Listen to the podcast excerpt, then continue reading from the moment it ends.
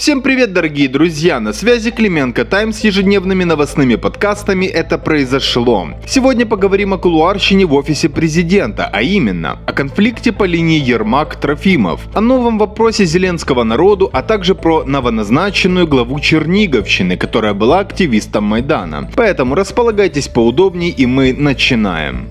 Начнем мы с, пожалуй, самой главной новости, а именно видеообращение Владимира Зеленского, где он задал второй вопрос. Звучал он так. Поддерживаешь ли ты создание на Донбассе свободной экономической зоны? Ну да, все-таки вопрос о Донбассе есть, но согласитесь, это явно не тот, который украинцы обсуждают на кухнях. Нам же анонсировали именно такие. Но потом началась какая-то жесть. Вначале по сети начал гулять якобы слитый полный список всех пяти вопросов, которые которые президент Зеленский собирается озвучить. Кто был первоисточником? Одному Дурову известно. Нам фото документа сбросил админ нашего телеграм-чата, нашедший ее в чате телеграм-канала Маруси Зверобий. Тот еще источник, сами понимаете. Но в итоге, забегая наперед, слитый документ оказался достоверным. Подтвердил вопросы в комментарии новому времени советник главы офиса президента Михаил Подоляк. Также Подоляк добавил, что еще есть обсуждение по пятому вопросу. Итак, непосредственно непосредственно к подтвержденным вопросам. Дословно. Поддерживаете ли вы идею пожизненного заключения за коррупцию в особо крупных размерах? Второй вопрос.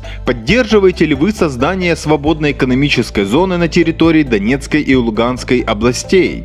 Третий вопрос. Поддерживаете ли вы сокращение количества народных депутатов до 300? Четвертый вопрос. Поддерживаете ли вы легализацию каннабиса в медицинских целях для уменьшения боли у тяжелых больных? Пятый вопрос. Поддерживаете ли вы право Украины на использование гарантий безопасности, определенных Будапештским меморандумом для восстановления ее государственного суверенитета и территориальной целостности? И после этого, честно говоря, немного абсурдно теперь будет смотреться ежедневная выдача президентом еще трех роликов в течение трех дней, в которых Владимир Александрович уже будет выдавать не интриги, а секреты Полишинеля. Утечка имела место быть, а виноватого надо бы найти и уволить уволить. А вопросы, ну, по их ценности мы уже все, что могли и хотели, сказали. По Будапештскому меморандуму, ну, это вообще непонятно что и зачем. Попытка найти замену Минска это назвать сложно, потому как сам меморандум подписывался еще в 90-е и, что важнее всего, был максимально размытым. Хотя есть мнение, что таким образом у Зеленского хотят легализовать американские и британские базы в Украине. Мол, эти страны-гаранты, вот теперь они нам безопасности будут гарантировать. Кстати, к четвертому вопросу вопросу, это по марихуане, вспомнилось, что в своей предвыборной кампании Владимир Зеленский в эфире «Право на Владу» публично говорил, что он за ограниченную легализацию марихуаны. Тогда он говорил о таблеточках, насколько мы помним. Народ услышал, учел позицию, дал 73% на выборах. Зачем спрашивать повторно, непонятно. Хотя я уверен, что креативщики Порошенко и Голоса оценят, а то нечего по углам прятаться. Шучу. А вообще осмелюсь дать этому предварительную оценку. В начале каденции Зеленского у нас появился тренд на вброс разных тезисов, чтобы тестировать мнение народа. То Богдан что-то про русский язык сказал, то еще кто-то что-то заявил. Правда потом это закрутилось и завертелось и превратилось в идиотскую круговую поруку. Но не суть. С другой стороны, это может быть неким отвлечением внимания от других процессов или попыткой сбить интригу. Но все мы узнаем завтра, вдруг это сложная многоходовочка подаляка а пока что это моя конспирологическая теория. Кстати, можете написать свое мнение в комментариях, что думаете на этот счет. Раз я уже вспомнил подаляка, то расскажу вам еще одну новость. В офисе президента в очередной раз, видимо, обостряется конфликт между главой ОП Ермаком и его замом Сергеем Трофимовым, отвечающим за региональную политику. Правда, Ермак в нем не фигурирует, вместо него его советник, то есть Михаил Подоляк. Интересно, что Трофимов молчал в своем телеграм с конца августа, а теперь вдруг выдал целый пост, где отреагировал на статью «Украинской правды». А именно, на оценку Михаилом Подоляком работы замглавы ОП, в котором он говорит, что Трофимов провалил региональную политику накануне местных выборов. Цитирую. «Мне кажется, что первый заместитель, отвечающий за региональную политику, должен быть жестким, четко понимать функционал губернаторов.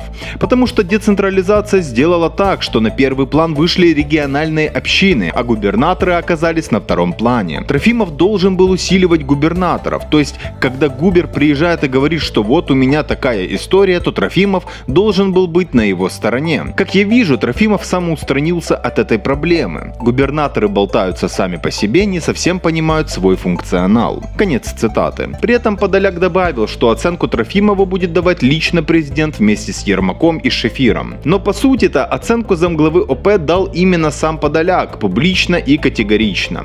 Трофимов, в свою очередь, указывает на то, что Подоляк участвует в некой внутренней войне в ОП, не уточняя, делает ли он это сам или по отмашке своего непосредственного шефа. Мол, очень жаль, что в столь непростое для страны время силы и энергия отдельных людей тратятся на внутренние войны и интриги, а не на преодоление внешних вызовов и укрепление позиции президента и Украины как государства. Ну и да, Трофимов весьма правильно отмечает, что раз его назначил Зеленский, то и оценку его деятельности должен давать Зеленский. Но подзатыльник в этой истории от Зеленского кто-то точно получит. Пока вопрос, кто именно. И пока эти новости происходили, мы обратили внимание, что против Михаила Подоляка в Телеграм запустили информкомпанию. Правда, я бы не сказал, что флайт сочно разлетелся. Так, вяленько. Но мы зафиксировали начало платных выходов на крупных новостных телеграм-каналах. Как мы понимаем, это только начало и еще будет. ВП и правда назревает острая фаза конфликта между центрами влияния? Правильно, самое время. Порошенко же посажен, война на Донбассе завершена, все тип-топ в стране.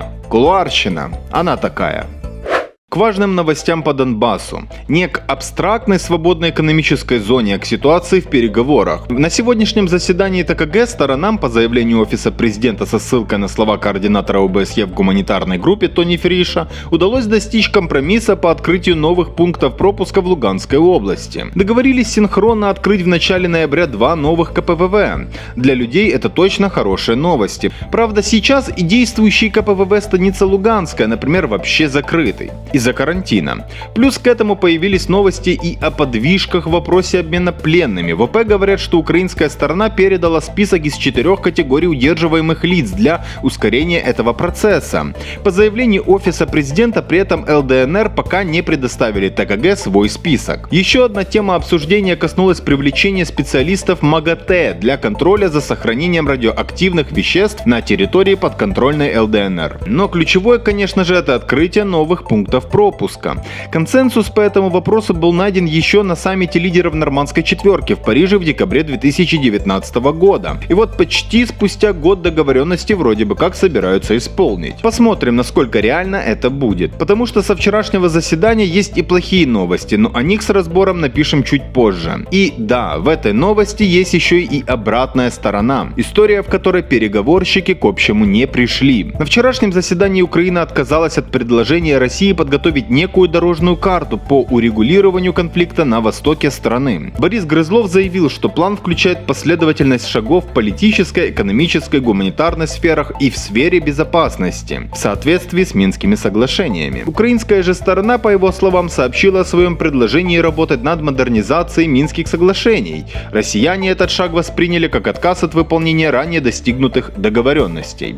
Это первый момент. Второй касается не особо позитивного комментария действующего председателя ОБСЕ в Украине и в ТКГ посла Хайди Грау по итогу вчерашнего заседания. Она как раз и заявила, что дискуссия в политической рабочей группе снова не продвинулась из-за разных оценок участников постановления Рады о выборах. Работа этой группы продолжает быть заблокированной. К тому же Грау публично призвала стороны конфликта утвердить обновленный план разминирования и в целом уделить этому процессу больше внимания. Немного позитива от Грау есть в тех ее словах, которые касаются наблюдения специальной мониторинговой миссии ОБСЕ за режимом прекращения огня. Данные свидетельствуют о том, что приверженность режиму прекращения огня сторонами в целом соблюдается. Краткий вывод из этой истории. Наша сторона по-прежнему хочет изменить Минские соглашения. Не надо гадать в какой части. В части последовательности решения вопроса выборов на Донбассе и контроля над границей. Ну а российская сторона по-прежнему настаивает на выполнении подписанных с отмашки Петра Порошенко пунктов соглашения и их последовательности. Гордиев узел нагло наглухо завязанный Петром Алексеевичем, давно пора рубить. И так, чтобы с максимальной пользой для страны, максимальной безопасностью для людей. Но пока, увы. Пользуясь случаем, я напомню за команде, что у них есть абсолютная власть в государстве. Поэтому, как в той поговорке, если есть желание, человек ищет возможности, а если нет, ищет оправдание. Ну, как-то так. Идем дальше. Сегодня активистка Майдана Анна Коваленко таки стала председателем Черниговской облгосадминистрации. Об этом пишут на сайте в офисе президента, ну и собственно Зеленский представил ее во время поездки. На сайте пишут, что она будет единственной в Украине женщиной, которая возглавляет область, и дополняют, что все больше женщин будут становиться председателями областных государственных администраций. И да, интересный момент по поводу слов Зеленского, а все больше женщин будут становиться председателями председателями ОГА. Не получится ли так, что Верещук могут сделать главой КГГА, как в свое время сделали с Поповым во времена Януковича? Позволю себе небольшую ремарку. При Попове, в отличие от Кличко, метро строилось и чистенько было. Поэтому, если Верещук такая же, лично я буду не против. Вернее как, я не против, чтобы Киев наконец-то в столицу превратился, а не в помойку. А теперь вернемся к теме. Есть еще информация, что новоназначенная губернатор Коваленко, жена главнокомандующего ВСУ генерал-полковника полковника Руслана Хамчака. Здесь подтвердить или опровергнуть мы не можем, но отметим другой момент. Наш коллега Юрий Ткачев в своем телеграм пишет, что Анна Коваленко это не какая-то там рядовая порохоботка с грязной головой, а подчиненная Каноненко. Якобы на нее оформлялись многие теневые активы группы Каноненко-Порошенко.